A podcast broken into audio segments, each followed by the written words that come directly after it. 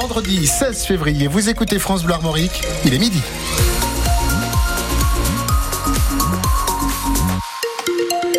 Le journal Fanny Borel. Bonjour Fanny. Bonjour. Cinq grandes villes, dont Rennes, lancent une action en justice contre l'État. Oui, ces municipalités socialistes ou écologistes dénoncent le manque de moyens mis à disposition pour l'hébergement d'urgence des sans-abri.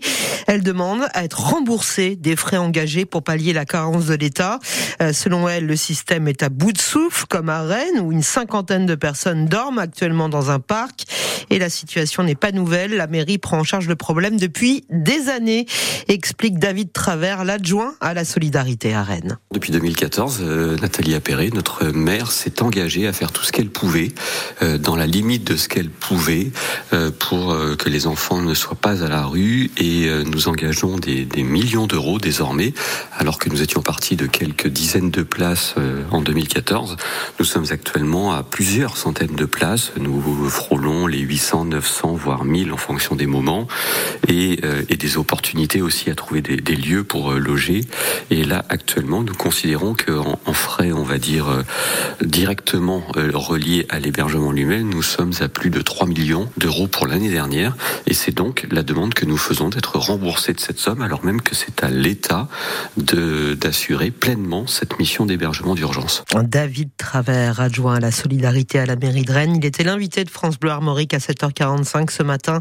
Son interview complète est à réécouter sur francebleu.fr. Trois contrôleurs de la SNCF sur quatre sont en grève. Une grève pour une revalorisation des primes qui a débuté hier soir et qui va se poursuivre jusqu'à lundi matin 8 heures.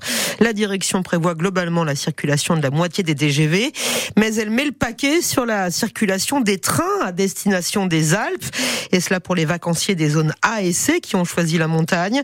Du coup, il n'y a aujourd'hui qu'un TGV sur trois en Bretagne. En revanche, les Ouigo et les TER fonctionnent normalement. En tout cas, pour ceux qui partent vers l'ouest, en gare Montparnasse à Paris, il a fallu s'organiser, Valentin Winato. À la sortie du taxi. Merci pour être poli. La grève agace passablement Florence. Ça nous enquiquine parce qu'on était obligé de changer de train. Alors, on devait partir à 4h de l'après-midi et on part maintenant. Il est 7h à 7h euh, à 7h30. Une grève en période de vacances scolaires qui chamboule parfois les plans, surtout quand il faut quitter la capitale et aller rendre service. Ce matin, Alain et sa femme, valise à roulette en main, pressaient le pas. En fait, on devait partir à 10h40, je crois. Et non, le... tantôt. Non, pardon, 15h48. Le train a été supprimé et on a réussi à échanger in extremis les billets pour le train de 7h40. Ouais. Ah oui, ça vous fait lever un peu plus tôt quand même. Ah bah oui, oui, on rentre à Nantes pour garder la petite fille, alors c'est compliqué. Hein Vive les, les grévistes alors la SNCF rembourse les billets, certes, mais au dernier moment, certaines perdent quand même de l'argent ailleurs, parfois en covoiturage, parfois en frais de taxi. Ouais, c'était le train prévu, il n'a pas été annulé. Par contre, j'ai une amie euh, qui a eu son train annulé parce qu'elle partait demain matin.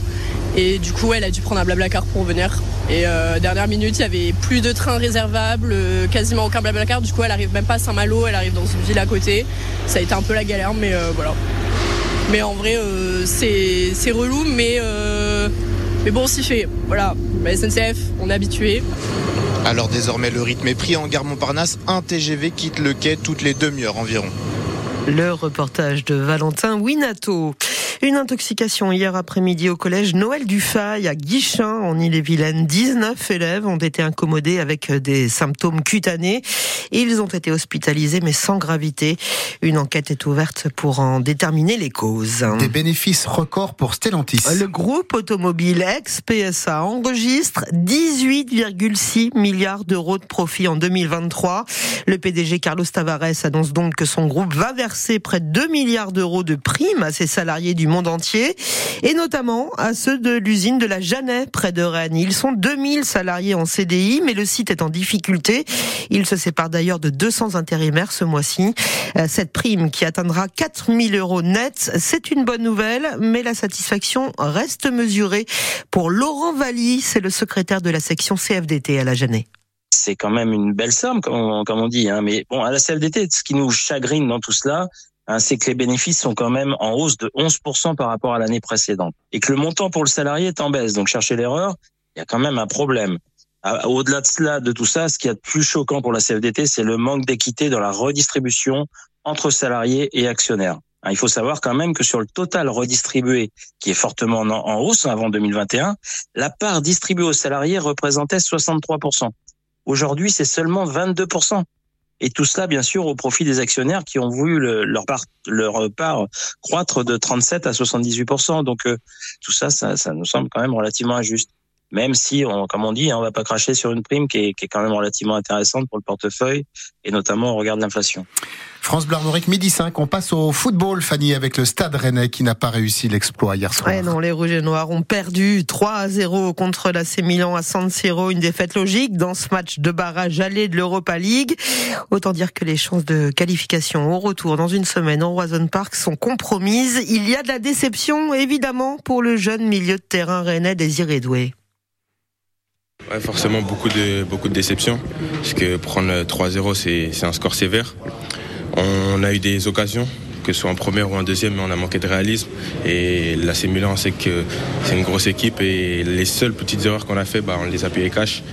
Mais voilà, il y, aura l'appui des, supporters. Déjà, ils étaient là, ils étaient beaucoup, on les remercie.